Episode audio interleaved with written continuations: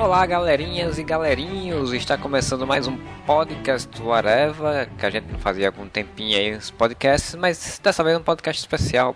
Ele traz um áudio que eu participei lá no Instagram da Avec Editora, que eu fiz uma entrevista aí com a Z Cordenonze, e a gente falou sobre a, o trabalho dele, sobre publicações da AVEC, principalmente sobre Le Chevalier, que é um trabalho que ele tem aí muito interessante em steampunk e que eu também já fiz algumas resenhas aqui no Areva. E aí é um bate-papo meu com ele e eu tô trazendo o áudio desse diálogo que foi uma live lá no Instagram e eu espero que vocês curtam, né? E aí vocês curtirem, aí você pode ir lá no pode seguir o Areva nos vários redes sociais que a gente tem, né? Tanto lá no Facebook quanto no Twitter, quanto no, no próprio Instagram mandar e-mail para a gente para o contato areva.com, entrar no nosso site areva.com e deixar na postagem desse podcast o seu comentário sobre se você já leu algum trabalho do Cordenonze, ou se você ainda não leu, ou se você achou interessante alguma coisa, ou se você queria que a gente fizesse mais entrevistas com pessoas aí da, do meio da literatura e dos quadrinhos e quem vocês achariam que seria legal da gente entrevistar. Então espero que vocês curtam o papo, sigam aí, ficando em casa, se cuidando, se tratando, porque a coisa não tá fácil e ouça aí nossa conversinha legal, espero que curtam. Whatever!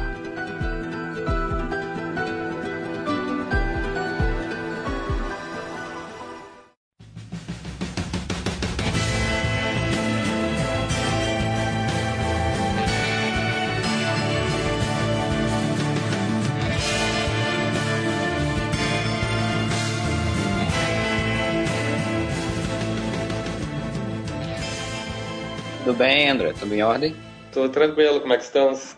Tô bem. Como é que você está? Como está sua família nessa quarentena aí?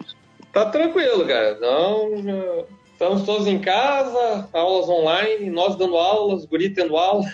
então tá tudo, todo mundo é. só, só curtindo a casa. E a gente é parceiro da VEC, né? A VEC tá fazendo essas lives aí toda semana com algum autor, algum escritor, algum, alguém que trabalha dentro da produção da AVEC e a gente como parceiro está participando, temos uma felicidade de estar tá participando disso, disso aí também. Eu queria que você contasse também um pouquinho para o pessoal que possa não conhecê-lo, né? Então, meu nome é André Zanck Cordononça, sou professor universitário aqui em Santa Maria, no Rio Grande do Sul, e sou escritor também. Pela AVEC, eu já lancei vários livros. Minha série Foto Juvenil do do jovem Sherlock Holmes, lancei Guanabara Real com a, a Michele Witter e o Enes Tavares, um livro que a gente escreveu a seis mãos. Lancei a série do Le Chevalier, que tem um livro em mais dois quadrinhos e agora a primeira noveleta da, da Chevalier. E estamos aí, né? A gente está produzindo, dando aula, corrigindo, fazendo tudo o que é possível né? durante a quarentena, produzindo bastante, né? Eu queria começar com a conversa da gente falando exatamente sobre a questão de produção, né? Porque assim, você, você tem aquele, você começa tem muita carreira, muita produção em coletâneas de fantasia, né? Em coletâneas uhum. que trabalham muito essa temática como é que foi esse chamado para fantasia, né? Você sempre teve uma conexão com ela desde, desde jovem, desde criança, ou foi com o tempo, assim, qual foi o que, que te levou para esse meio? De talvez uh, eu tenha iniciado pela na, nessa na, na, na, trilogia, né, da ficção científica, fantasia e terror, eu entrei pela ficção científica mesmo, né? Que agora eu eu tenho trabalhado mais com steampunk, com Asimov mesmo e os clássicos, Space Opera e ficção científica hard. Assim. Aí foi onde eu entrei, tá? Eu já, já lia muito, principalmente uh, Agatha Christie, eu tinha lido quase toda a coleção, já tinha lido muita coisa policial, muita coisa de terror. Fiquei uma boa fase nessa época de ficção científica. Depois passei um pouco mais para fantasia, conheci o Senhor dos Anéis. A partir daí comecei a me aventurar um pouco mais pela fantasia, depois pro terror também. A terror eu acompanhava mais assim de cinema e Aí comecei a ler um pouco também. Quando eu comecei a me aventurar nas escritas, aí foi a época do boom das, dos contos no Brasil, né? Tinha muita livraria, uh, livraria muita editora lançando contos, fazendo uh, coletâneas, né? Temática de terror, temática de fantasia, temática de ficção científica. Normalmente eles já davam uma subtemática mais específica, né? Então, ah, terror dentro de um circo. Apocalipse ano 1, por exemplo, foi uma que eu participei, né? Então, após o apocalipse, não importa qual apocalipse, como seria a humanidade um ano depois. Então, esse tipo de, de, de temática. E aí eu comecei a trabalhar em cima disso. Foi um tempo, assim, alguns anos que eu fiquei trabalhando direto com isso, um bom tempo, que foi muito bom, porque me permitiu eu experimentar um monte de coisa me permitiu trabalhar com um monte de temáticas que eu achava interessante, mesclar ideias de um lado para o outro. E permitiu também ter um monte de feedback, inclusive de não aceitar, assim, mandar textos que não foram aceitos. Isso foi muito importante para eu ver onde é que eu estava acertando, onde é que eu estava errando. Literalmente uma escola, assim, é, essa época, assim, quando eu passei produzindo contos para antologias. Aí depois disso é que eu, não, agora acho que eu já estou maduro o suficiente para começar a fazer um, trabalhar com romance. Aí foi, eu fiz meu primeiro romance. Depois fiz o, o romance que foi publicado pela, pela VEC, que é o Le Chevalier Exposição Universal. E aí foi. Mas o meu, o meu, meu ponto de entrada foi a, foram os contos para antologias. É, eu ia até perguntar sobre isso, porque assim, é um processo de você fazer contos, né? Eu também trabalho com escrita, né? Faço também contos. Então, é, é um processo muito interessante essa de você ter uma demanda, né? Assim, eles dão uma, uma temática e você tem que pensar dentro daquela temática uma história, né? Como escritor, imagino que deve ser um processo muito instigante de, de criatividade, né, para você. Bom, eu acho, de, de, de, trabalhar com contos são, são coisas diferentes, tá? Fazer conto, fazer romance são duas coisas bem diferentes, tá? Porque o conto, ele, por ele ter um, um tempo bem menor, né, de, de escrita em termos de, de, de, tanto de prazo quanto de quanto de tamanho, tem que ir direto ao ponto. Isso ajuda a tu moldar teus diálogos não ficar enrolando muito, porque tu não tem tempo para enrolar. Isso ajuda a criar uma história com início, meio e fim. Isso é muito importante, né? Tu, tu, tu,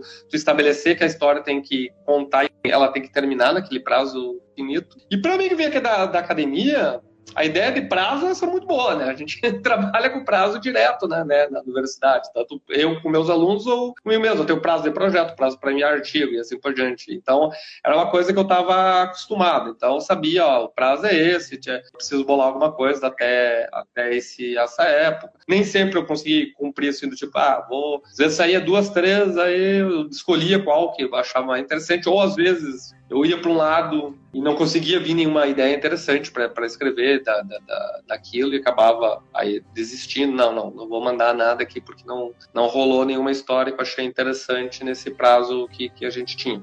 E o legal de trabalhar com esses contos dessa época é que tinha muita.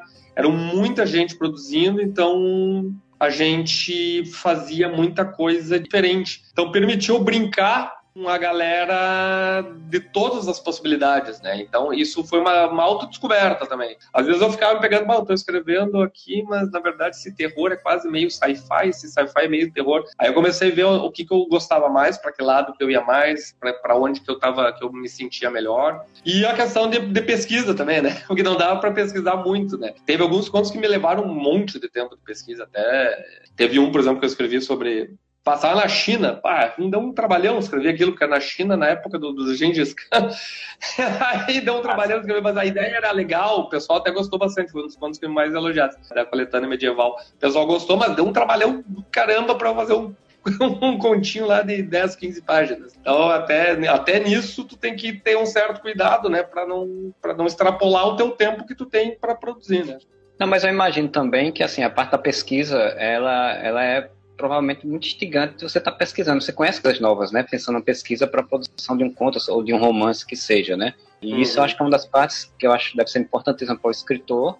Ele também tem que estar ligado, que ele tem que pesquisar as coisas para poder fazer bem feito, né? E, e vendo o, o seu trabalho, eu vejo que você tem essa preocupação com a pesquisa, né? Que já vem um pouco também, como você falou, da academia, né? Sou professor, a minha área de formação é, é TI, né? Ou da área de computação, fiz graduação, mestrado, doutorado nisso. Atuo hoje em dia na computação, na informática e educação, que é a minha área mesmo, e na arquivologia, onde eu sou onde eu estou no meu departamento lá na área de documentos digitais. Então, essa ideia de pesquisar alguma coisa para descobrir, para nós é, é, meio óbvia, assim, a gente né, não tem que sempre uh, ter um chão para poder sair da frente. Então, uh, eu sempre fui atrás de informação em relação a isso. Desde o início, eu sempre gostei muito da ideia de, de história alternativa. Então, todas as minhas histórias, até mesmo porque trabalhava com fantasia, terror e ficção científica, é história alternativa, né? Isso me ajuda a limitar, delimitar a pesquisa. Porque chega um momento que eu sei que eu posso inventar, eu tenho que me calcar, né? Eu escrevo muito dentro uh, de contextos históricos passados, então Guanabara Real é Brasil, uh, início da República, o Le Chevalier é Europa, final do século XIX, Sherlock Holmes também, né, que são as três coisas que eu estou trabalhando mais. Todos esses, então, é passado, né? A gente tem toda a informação lá mais ou menos à nossa disposição. Mas como os três são um pouco diferentes, né? Os dois, primeiro, o, Le, o Chevalier e, a, e o Guanabara Real é steampunk e o Sherlock Holmes é um mundo literário, né? Que eu, eu brinco com o mundo literário. Então a gente tem uma certa liberdade também de, de, de mexer em alguns, em alguns construtos sem ter grandes problemas. Não, a ideia não é fazer um, um livro histórico do tipo, olha, use isso como fonte histórica. Não. Tá, eu, tô, eu, quero, eu preciso entender como é que aquilo funciona para poder contar uma boa história, mas eu não preciso ficar amarrado naquilo. Não, não tenho nenhum problema em, em me soltar do que está acontecendo. Tanto no, no Jovem Sherlock, estabeleci que a segunda metade do século XIX eu chutei o balde, porque como eu queria trabalhar com vários personagens históricos, se eu fosse me ater à cronologia, muitos não iam cruzar. Uns eram mais velhos, outros mais novos, e não ia funcionar. Eu, não, não. Então eu pego, peguei essa galera e, ó, negócio é o seguinte, todos eles são jovens nessa época, o Sherlock Holmes é jovem também, e segue o baile. O que me importa é, é, é brincar com esses personagens, trazer essas pessoas para quem não conhece, né, que é o caso do Nikola Tesla, depois da Ada Lovelace, agora vai ser o Luiz Pastur, então cientistas importantes da época que eu gosto de, de trazer como mentores, que ajudam a ser mentores do próprio Sherlock. Uh, então eu uso isso como uma referência muito forte, mas eu não dou muita bola para cronologia porque senão não ia funcionar, na verdade. Não, não, não, não funcionaria se eu fosse realmente me ater à cronologia de, de forma bem forte. Isso é a graça da história alternativa, né? Ela, ela permite você brincar com, com a realidade e ainda inserir, que é uma das coisas que eu acho mais, mais legais, assim. É, é, lendo Le Chevalier, eu li o quadrinho, né, Nas Montanhas da Loucura, uhum.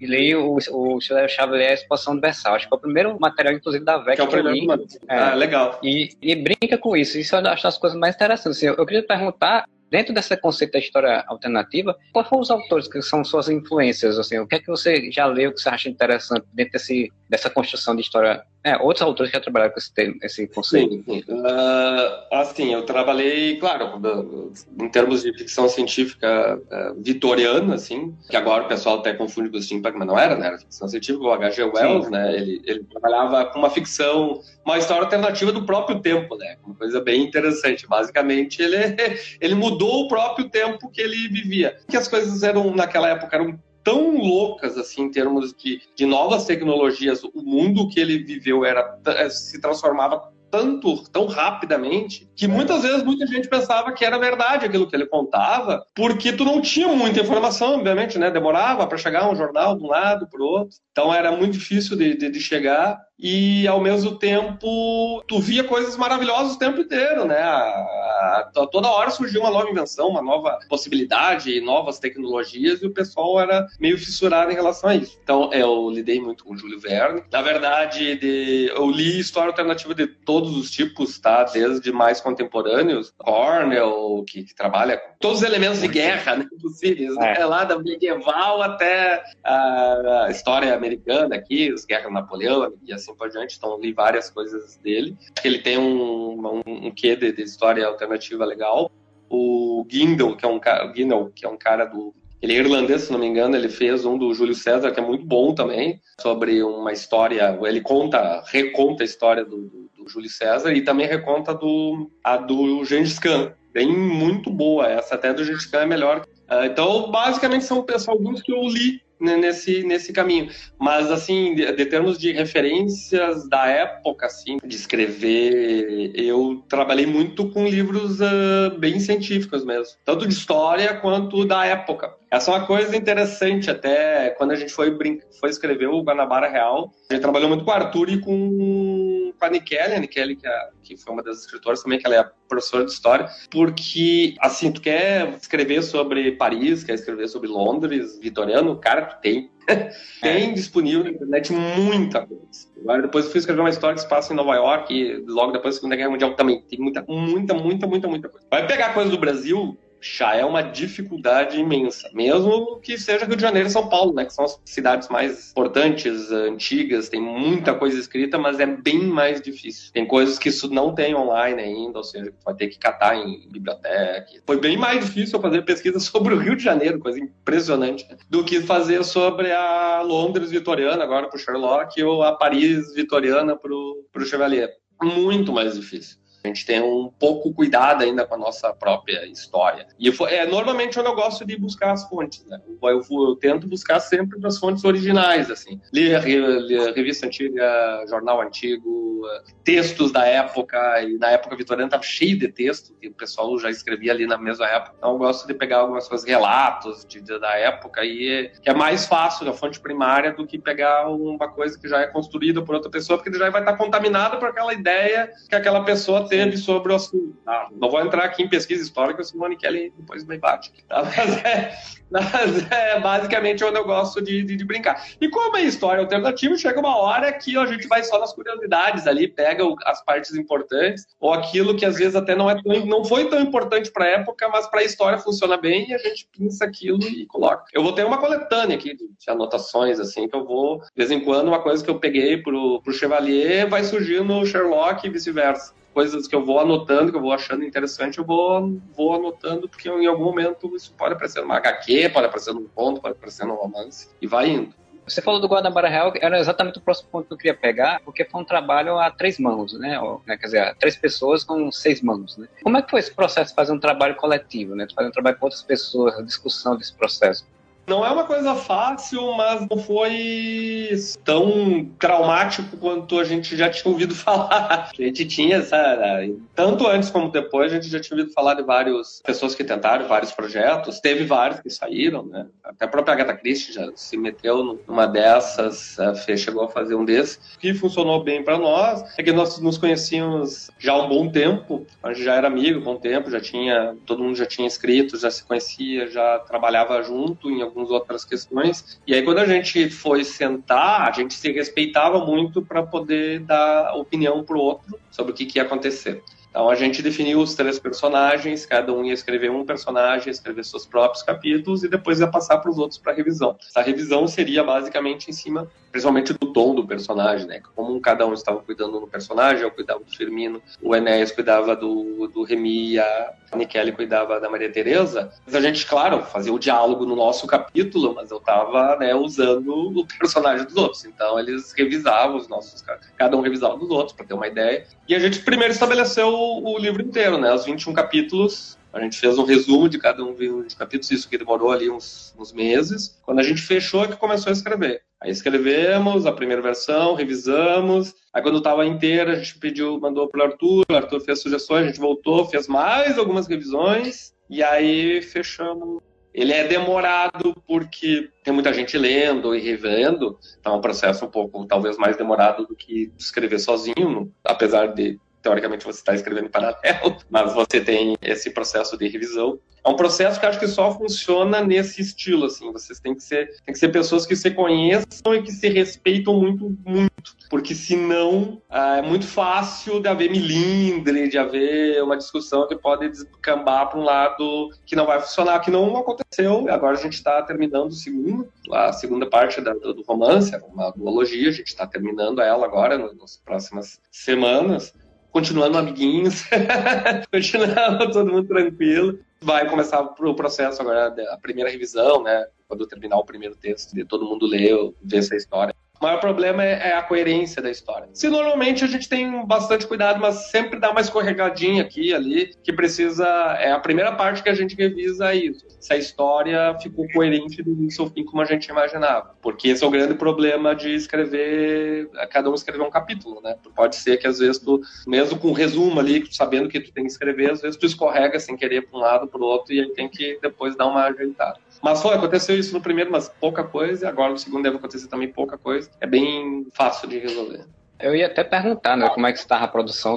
Eu vi a live da Nikela e ela falou isso, que vocês estavam produzindo agora também. Eu não li ainda o Guanabara Real, uhum. é, mas, assim, eu sei que teve uma repercussão boa, sei que teve um retorno, né, um monte de pessoas interessadas em ver a continuação. Uhum. E aí você pensar uma continuação, acho que é uma, um desafio bem grande, né, você, porque você, quando você pensa uma, primeira história, você pensa aquela história condensada, né, e aí você diz, ah, o que, é que a gente vai fazer agora, né? Como, te, como foi esse processo de sentar e dizer, e agora? O que a gente vai fazer?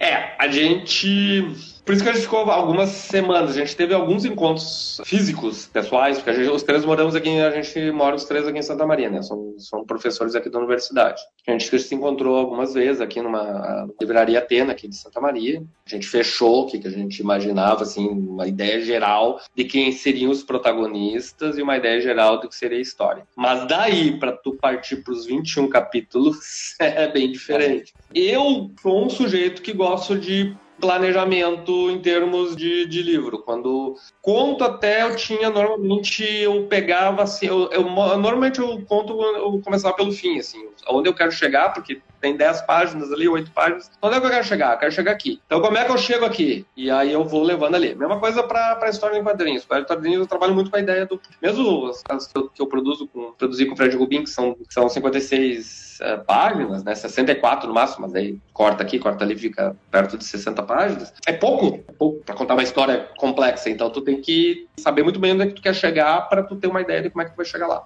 Em romance eu também faço isso, eu começo do final. Eu sei onde é que eu quero chegar, eu boto lá onde é que eu quero chegar e aí eu vou estruturando os capítulos. Então, para mim, era era normal fazer isso. A Nikele e o Enéas tinham um processo paralelo, também parecido algumas vezes com isso, mas a gente tinha que fazer. Eu nunca tinha feito assim, de escrever capítulo por capítulo, nem eles. A gente tinha uma ideia, as, as anotações, ah, isso aqui vai aqui, depois acontece isso. É normalmente que a maior parte dos escritores que trabalham com planejamento tem. A gente dessa vez, a gente teve que fazer resumo por resumo e ver o que se as coisas tinham sentido entre uma outra e a questão de quando os capítulos seriam um após o outro, ou seja, do tipo cronologicamente um passou depois do outro, então a história continua, ou às vezes, se aconteceu principalmente no final ali, onde os capítulos eram ponto de vista de cada personagem sobre o mesmo assunto. Então os três aconteceram no mesmo tempo temporal, cada um estava num lugar diferente, mas aconteceu exatamente ao mesmo tempo. Então isso acho que deu um, uma coisa legal, o pessoal gostou muito de, de, dessa mudança no final ali, quando na verdade a última hora do, do, do livro,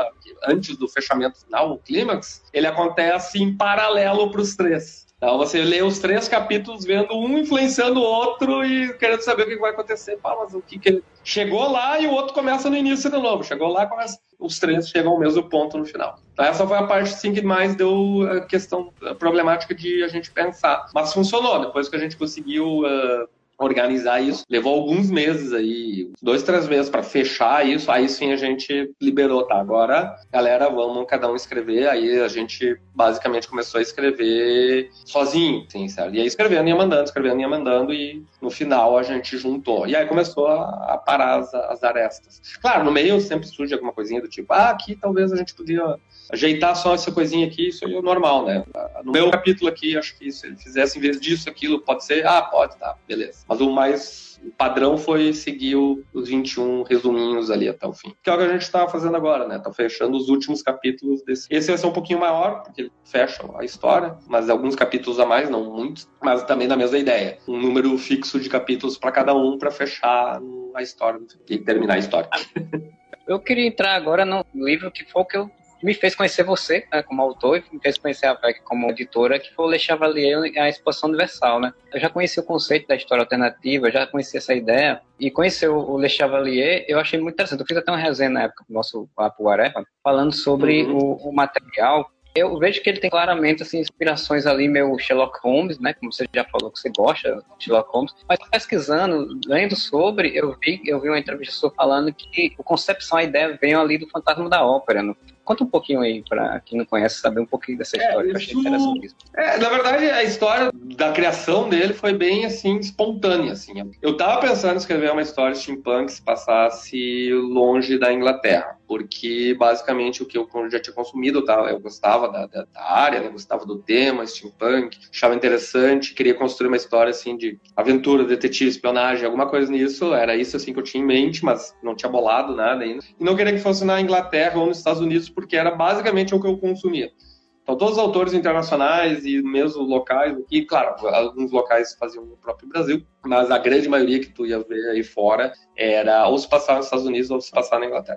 Aí eu fiquei com aquela coisa na cabeça, tá, onde é que eu vou, onde é que eu vou colocar isso aí? E aí eu, eu fui assistir o Fantasma da Ópera, na Broadway lá, tava em visita em Nova York eu e minha esposa, e aquilo começou assim, e eu, é, eu já conhecia a história, já tinha visto filme, já tinha lido livro. Esse é o tipo de coisa que tu já assiste várias versões, né? Só que aquela, aquele, começou aquela peça lá, eu comecei a assistir, eu falei, caramba, cara, e esse cara, né, o, o fantasma, ele é o Batman. Pô, o cara, assim, ele vive escondido, ele consegue fazer coisas que ninguém vê, ele aparece e desaparece de qualquer lugar. Então eu fiquei com aquela coisa na cabeça de que o, o, esse personagem ele, ele poderia servir como um espião. Ele serviria como um cara que viveria assim, tipo Sombra, tipo Batman, Besouro Verde, tá? Sempre coisa, ah, tem lá o seu esconderijo lá embaixo, ele tem várias coisas tecnológicas e ele aparece e desaparece. E a partir daí eu comecei a pensar na ideia da França. Ah, pode ser, que legal, na França, pode ser, poderia ser. Comecei a estudar, reli daí o, o livro do... Acabei abandonando a ideia dele ser um justiceiro, né?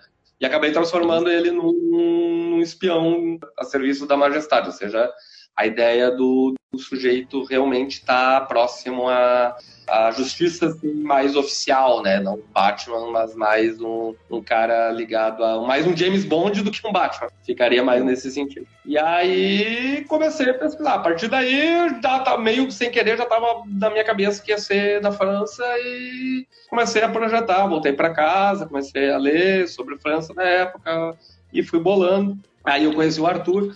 Na verdade, o Arthur meio foi quase uma encomenda esse livro. Queria conversar. Ele me perguntou se eu tinha alguma coisa pronta. Eu menti para ele que eu tinha. não, ele tá ali. Tá Porque tanto que eu entreguei para ele logo depois. Eu falei, não, tenho uma versão suja. Na época que a gente conversou, ele, ele queria publicar, tal, disse que tinha gostado de umas coisas que eu tinha escrito. Queria ver se eu tinha alguma coisa. Eu falei, ah, eu tenho aqui uma ideia, mas eu tenho um texto sujo. Eu não tinha, só tinha lido a primeira vez e feito a primeira correção, mas não tava, tava longe de estar tá pronto, assim, para eu enviar. Aí eu mandei. Aí a gente conversou bastante sobre o andamento do livro, ajeitou, tirou umas coisas. Realmente ainda tinha algumas coisas para ajeitar, porque era a primeira versão dele, né? E aí a gente acabou lançando. Então foi uma ideia, basicamente surgiu lá do Fantasma da Ópera, mas depois ela tomou uh, conta própria, né? Foi daí, de, foi daí de pesquisa, né? Fui pesquisar a França, como é que ela funcionava, como é que funcionava Paris, Mudei Paris, fiz aqueles canais lá, fiz um terremoto, e aí agora Paris é cheia de canais. Então o pessoal anda de barco, que eu achava que é interessante ter uma, uma mistura diferente ali, que não ficasse a mesma Paris que a gente conhece hoje. Destruí a Notre Dame antes do que aconteceu, infelizmente. Até no quadrinho a Notre Dame está tá sendo reconstruída, no quadrinho. Eu comecei a brincar para tudo que é lado. Ah, e o Arthur tá, tá, me lembrando mesmo que o, o Persa veio diretamente do Fantasma da Ópera. É, realmente eu deixei a minha, a minha homenagem à ideia ideia do Persa. O Persa é um personagem do Fantasma da Ópera, só que é completamente diferente do meu Persa. Esse Persa do Fantasma da Ópera, ele é um sujeito, ele basicamente um dos narradores e é um cara já uh, bem educado, e assim por diante. O meu persa, ele é um legionário desbocado. Dizer, o personagem que eu mais gosto é o persa, assim, é o personagem é, que mais, é, o, mais... Pessoal, o pessoal gosta muito dos sidekicks, né, porque eles tiram um é. pouco do peso da história, né, e aí ele, eu gosto bastante do, do, do, persa também. Tanto que a gente, quando a gente foi fazer o quadrinho, se vocês forem ver o, o romance, ele não tem barba, por exemplo. O quadrinho, quando o Fred foi desenhar, ele fez várias tentativas e não gostou muito. E ele falou: Ah, cara, vou botar uma barba nele. Eu falei: Olha, cara, como acontece, as histórias quadrinhos acontecem uns anos atrás, antes do romance, não tem problema, depois ele tira a barba. Aí ele meteu a, meteu a barba nele e ficou com aquela cara que a gente conhece ali dos quadrinhos, que tá mais. Hoje, o pessoal conhece mais pelos, pelos quadrinhos. E a gente começou a brincar, né? Brincou com nos quadrinhos a gente brincou com Corcunda de Notre Dame. Aí no segundo a gente foi pro, pro Lovecraft, né? Que é o Nas Montanhas da Loucura. E aí a gente forçou na parte mais de ficção científica, né? Já que é steampunk, né? A tecnologia que estaria nas Montanhas da Loucura e não tanto os seres abissais e esse terceiro a gente vai voltar pro a grande influência, né? Vamos ir pro Júlio Verne. É, vai ser o Le Chevalier e a Volta ao Mundo em 80 horas. Fazer uma brincadeira do, com o Júlio Verne. A gente vai misturar algumas histórias do Júlio Verne, recontá-las dentro desse, dessa volta ao mundo em 80 horas. Ele vai encontrar vários personagens do, do Júlio Verne e outros literários também nessa uma perseguição maluca. A ideia não, não é trabalhar muito com a ideia do, do fantástico aqui, tá? É, realmente eu, eu, eu puxei mais para a parte sempre de ficção científica e de, e de, de, de aventura de espionagem nesse, nesse mundo aqui eu quis explorar o, o Nas Montanhas Loucura porque o pessoal fica. Porque boa parte do conto, eu reli o conto de novo, até tem uma adaptação em quadrinhos dele muito, muito legal, que é do, bem do conto original, né? É que, na verdade, ele é um conto bem mais de ficção científica do, do que o horror espacial, né? Porque ele vai em cima do, da, da ideia desses antigos que estavam lá, né, na Antártica na época, né, e eles tinham algum tipo de tecnologia que os permitiu construir tudo aquilo e viver lá e assim por diante. Ele é um pouco negligenciado essa parte da ficção científica dele e fica muito na parte do terror cósmico, sendo que não é um, não é um conto que foque tanto no, no terror cósmico. E é por isso que eu foquei mais na ficção científica, que é, que é o que também unia com Le Chevalier, né? O Le Chevalier, você fez o livro, você fez os quadrinhos, lançou até uns e-books, né, contando histórias específicas de alguns coadjuvantes, uhum. e mais recentemente lançou a Dame Chevalier, né, você, a gente uhum. finalmente entrou nos anos do século XX, né, Le Chevalier era século XIX. Eu ainda também não li ainda, estou esperando para poder ler mais para frente, mas assim, ele entra no século XX e já se abre todas as possibilidades aí do mundo, né? Porque é um mundo com mais modernização tecnológica, inclusive, né? Então, imagino que para você tenha sido muito interessante fazer esse trabalho agora de pesquisa para trabalhar esse, esse outro tema, ainda mais com uma protagonista, né? Uma feminina. É. Quando eu fui escrever o Ladame, era duas coisas que eu queria. Primeiro, que eu achava interessante ter uma evolução tecnológica, né? Então, a gente está saindo do steampunk punk entra num diesel punk, né? Porque ali ah, nós estamos ali na, na, após a Primeira Guerra Mundial, mas antes da Segunda, essa época se passa. E também eu achei interessante que, já que a primeira, eu cito isso no, no, no primeiro Chevalier, né? Primeiro Cavaleiro, o Cavaleira, tinha sido a Joana d'Arc, então voltar a ideia de ter uma, uma dama Chevalier. Então, ter uma protetora do Império. E aí peguei a ideia de criar ela, então agora atual, ela é a que segue o do Chevalier da Exposição Universal, né? Ele ainda está vivo e coloco ela como a principal protagonista. Aí o que, que eu queria também nesse aí? Esse era o primeiro ponto. O segundo ponto é que eu queria, exatamente por se passar nessa época ali da década de 30 e 40, foi a grande época do final do século XIX até essa época aí, foi a grande época das grandes escavações escavações arqueológicas no todo o norte da África. Eu quis trazer esse mundo. É o mundo do Indiana Jones, que é o mundo de diversos filmes que passavam na sessão da tarde, que a gente assistia na época. E é um mundo que sempre me fascinou. O Howard Carter é um cara que, desde pequeno, eu, eu, eu li uma biografia do Howard Carter quando eu tinha 13, 14 anos. Eu achava fantástica aquela ideia do. Talvez por causa da maldição da múmia, mas era mais é, por causa da, da, da realmente da, da, descoberta do, do Tancamão eu resolvi fazer uma história de que misturasse essa questão da né, do espionagem, esse mundo steampunk problemático, né, de, de, de, nações entre si, com arqueologia. E aí criei essa personagem, a Ladame, que ela é uma ex-estudante de arqueologia que precisa abandonar, isso é contado bem no iníciozinho, e acaba virando a nova Chevalier. Então ela tem esse pé acadêmico, ao mesmo tempo que ela é uma agente treinada. Então a brincadeira, né, a mesa perdida de Napoleão, você passa nesses dois mundos. Ela está indo lá para resolver um problema, na verdade, um problema do do Biro, mas ao mesmo tempo acaba envolvida numa uma caça ao tesouro, né? Que é a mesa perdida de Napoleão.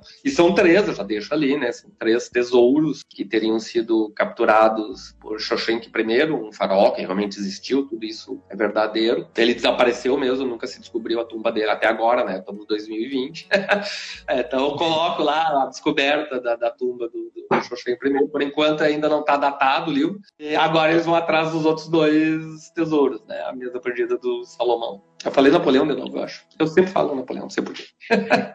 eu sei que está muito recente, né? O Adam saiu agora em dezembro, né? Sim, eu imagino que a cabeça do escritor está sempre pensando, né? Você tem algum pensamento em relação à continuação em romance do Chevalier?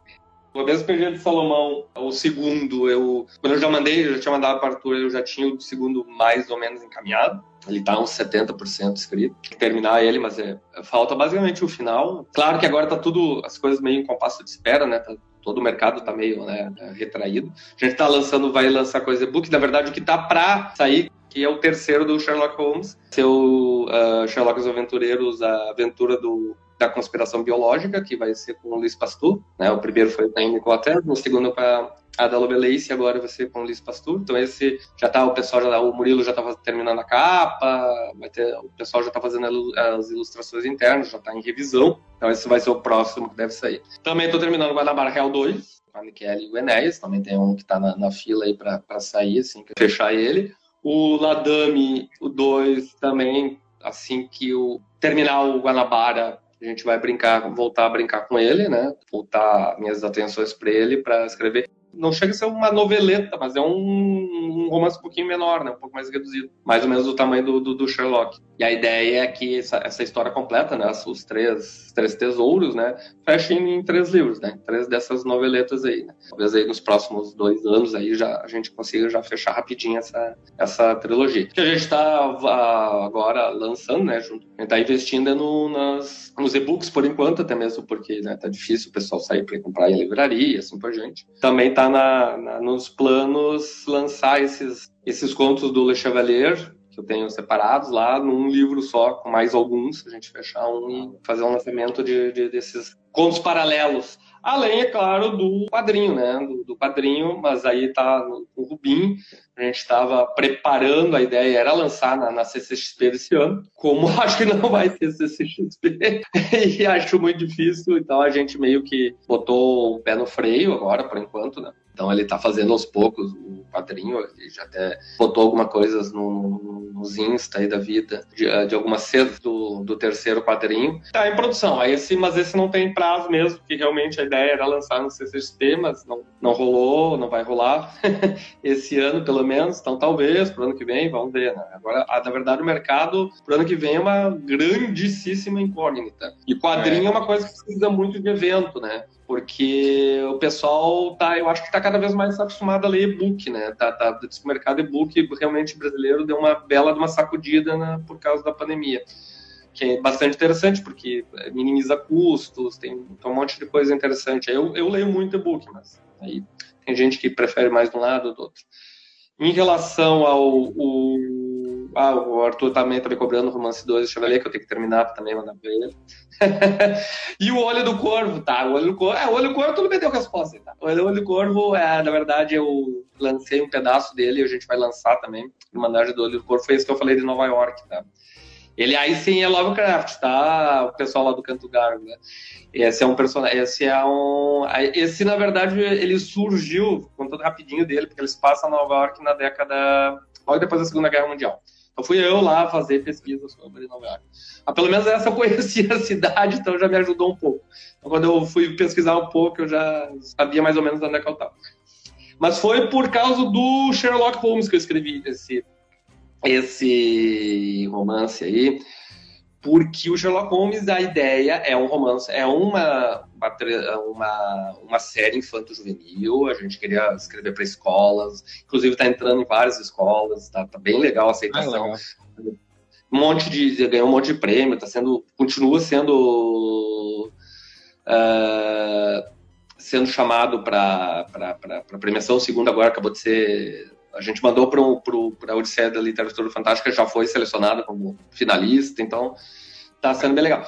Só que, né, para escrever para criança, para jovens, né, não para jovens, né, tem um certo de cuidado, tem que cuidar a linguagem, tem que cuidar. Tu pode falar sobre qualquer coisa com o jovem, mas tu tem que cuidar a linguagem e a forma como tu vai fazer, não tem problema. Então, por exemplo, 1, eu abordo uh, vício em ópio mostro o problema que é isso, que era na época, para fazer um paralelo com as drogas atuais, ou seja, o quanto isso pode ser ruim para eles. Mas eu, ou seja, você pode falar sobre isso, mas você tem que ter um monte de cuidado. Então, o Rosuvi escreveu esse a Irmandade do Olho do, do Corvo, mais ou menos para deslopilar, porque eu precisava escrever alguma coisa assim que eu pudesse xingar à vontade. botar palavrão, não ter cuidado nenhum. Então, esse, eu criei um personagem completamente oposto, que é o padre, que ele é um sacana, desgraçado. Assim. Ele, é o, ele é o narrador e o principal protagonista. Ele é um ex-padre do Vaticano que fazia exorcismo e agora continua caçando monstros na Nova York, da, da, vai para Nova York, ele chega, né, acompanha ele chegando em Nova York ali na década de 40 para caçar monstros, né? E ele é um sacana completo. Né? Então, ele sacaneia todo mundo, ele xinga todo mundo.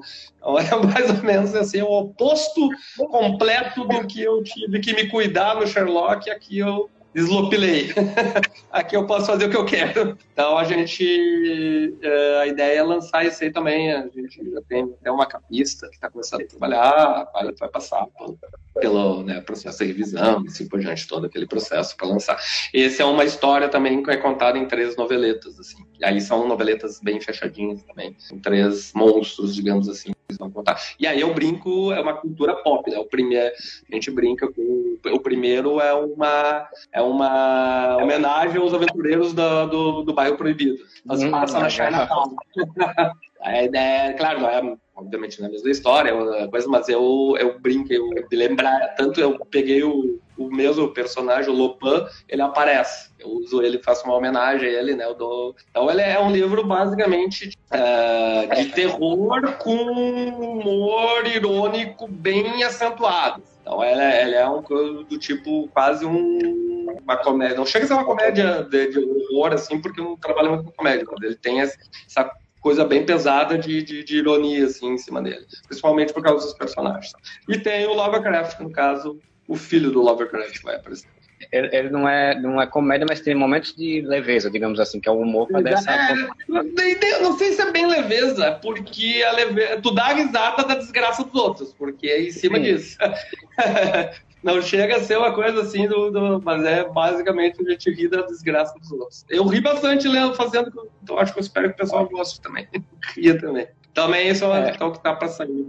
Tá bastante coisa então, né, para tá, tá sendo feita agora, tá pra, pra, produzindo, né? Tá um período bem movimentado. É, a gente tem é, aqui o, na verdade tudo isso são coisas né, anteriores, né? E agora eu estou produzindo algumas coisas para o futuro. Esse o, esse do Lover, esse o Irmandade do Corvo já estava pronto há um bom tempo, agora que a gente organizou para sair. O Sherlock 3, na verdade, eu só terminei, eu terminei fazer as últimas revisões que o Arthur tinha me dado. A gente, quando, quando eu dei a série para o Arthur, eu dei os três. Os três primeiros livros ele já tinha lido, então ele tinha uma ideia do que, que ia acontecer. Claro, a primeira versão nem sempre é aquela que vai, né, vai ser publicada, obviamente, né, sempre passa por revisões e, e editoriais, inclusive mas ele já tinha uma ideia do que ia acontecer. Então a gente trabalhou, pegou o texto que a gente já tinha tido, trocar umas ideias, eu só tive que fazer algumas outras uh, alterações e falar, muda aqui, arruma aqui, alguns detalhes para cá, para o outro, até a gente fechar exatamente o que a gente queria com esse livro, né? Você já falou, né, que gosta muito de Sherlock. Eu também sou fã, adoro o, o, os livros, adoro as produções que foram feitas com ele. Então, como é que foi para você pensar é uma ideia de utilizar, porque o Sherlock se tornou o domínio público, qualquer pessoa pode fazer uma produção relativa a ele, né? Então como é que foi você parar e pensar, não, vou falar sobre um personagem que eu gosto muito e, e ainda mais vou falar sobre um passado dele que não é tão trabalhado. Né? É, então isso é uma, uma ideia que eu tenho há muito tempo, faz, eu fiquei um bom tempo produzindo ela, uh, pensando nela antes de, de, de, de, botar no papel e depois enviar para o Arthur. Então, todas essas ideias elas foram surgindo aos poucos, por exemplo, a de contar a juventude. Queria falar sobre Sherlock Holmes, ah, legal, mas vamos contar uma história? Tudo bem, tem várias histórias. Tá, vamos contar sobre a juventude? É uma coisa. Aí vem o, o Enigma da Pirange, né, que marcou a infância. O pessoal, o pessoal de Barba Branca, né? Então, era um livro, é uma história que sempre me marcou. Na verdade, é, na época que ele foi lançado aqui, eu vi o filme primeiro antes de ler os livros. Ele chegou quando eu. Aí que eu fui atrás dos livros. Eu fui, eu... Claro que a gente conhecia. É, Sherlock Holmes todo mundo conhecia, mas eu nunca tinha lido. Aí eu vi o filme e aí fui atrás dos livros. Então veio a ideia, ela meio que surgiu assim, de, de falar sobre a juventude para mim era uma coisa que me chamava a atenção e aí eu comecei a pesquisar. Então eu sempre já tinha lido muita coisa, eu tinha muito material do Sherlock, tanto os, os canônicos, né, quanto né, pastiches de tudo que é tipo, história em quadrinho, revista, livro-jogo, livro de vários autores, um monte de coisa. Aí eu resolvi, bah, eu acho que vai ser, que é interessante contar essa história dele da juventude. Aí eu, aí eu fui atrás das biografias.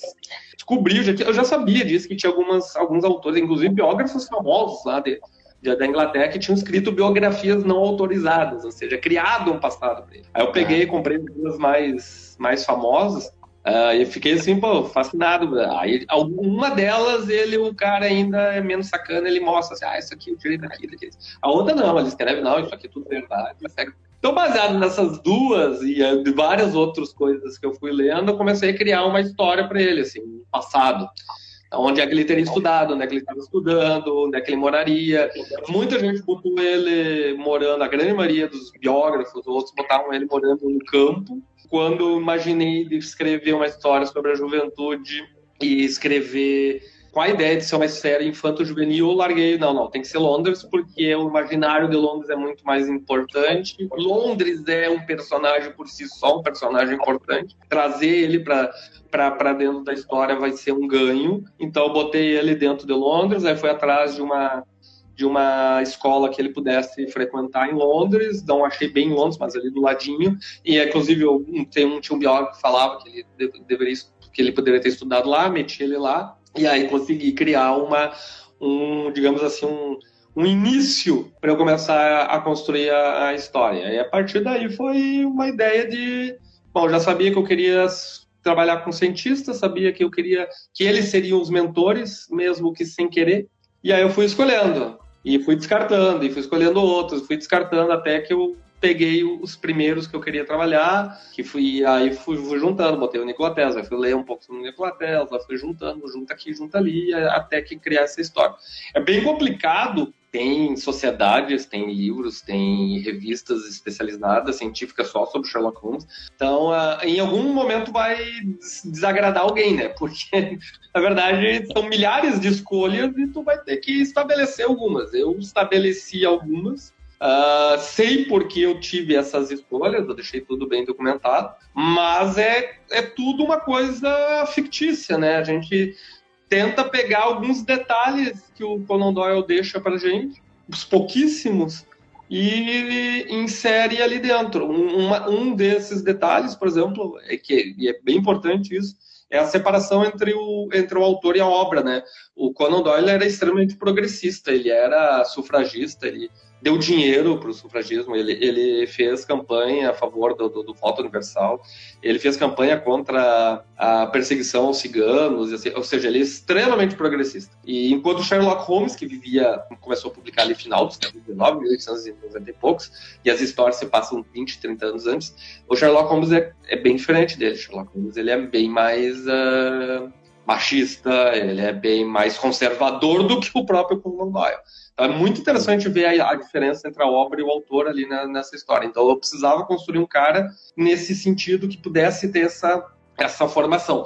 Ao mesmo tempo, eu estou escrevendo para jovens de hoje, então, eu preciso mostrar um personagem mais. que se, se eu estou escrevendo para jovens e eu quero mostrar algumas coisas interessantes para eles, eu preciso criar um personagem mais palatável em termos disso. Então, o meu personagem ele, ele tem esse, essa criação da escola elitista, mas ao mesmo tempo ele começa a ser desconstruído pelas amizades que ele tem. Então, ele conhece a Irene Lupin, que mostra para ele que as meninas não são como ele acha que são. Ele conhece o Nikola Tesla, que mostra para ele que a vida que ele tem é bastante privilegiada, ele que precisou viver na, na sarjeta um tempo depois que os pais dele morreram. Então ele teve uma. Então ele, ele vai, vai se desconstruindo ao pouco daquele menino completamente uh, aristocrático que na história canônica vira o Sherlock Holmes para alguém que eu acho que é importante que os jovens leem hoje em dia é o meu Sherlock. No final das contas, é o meu Sherlock Holmes e não o Sherlock Holmes do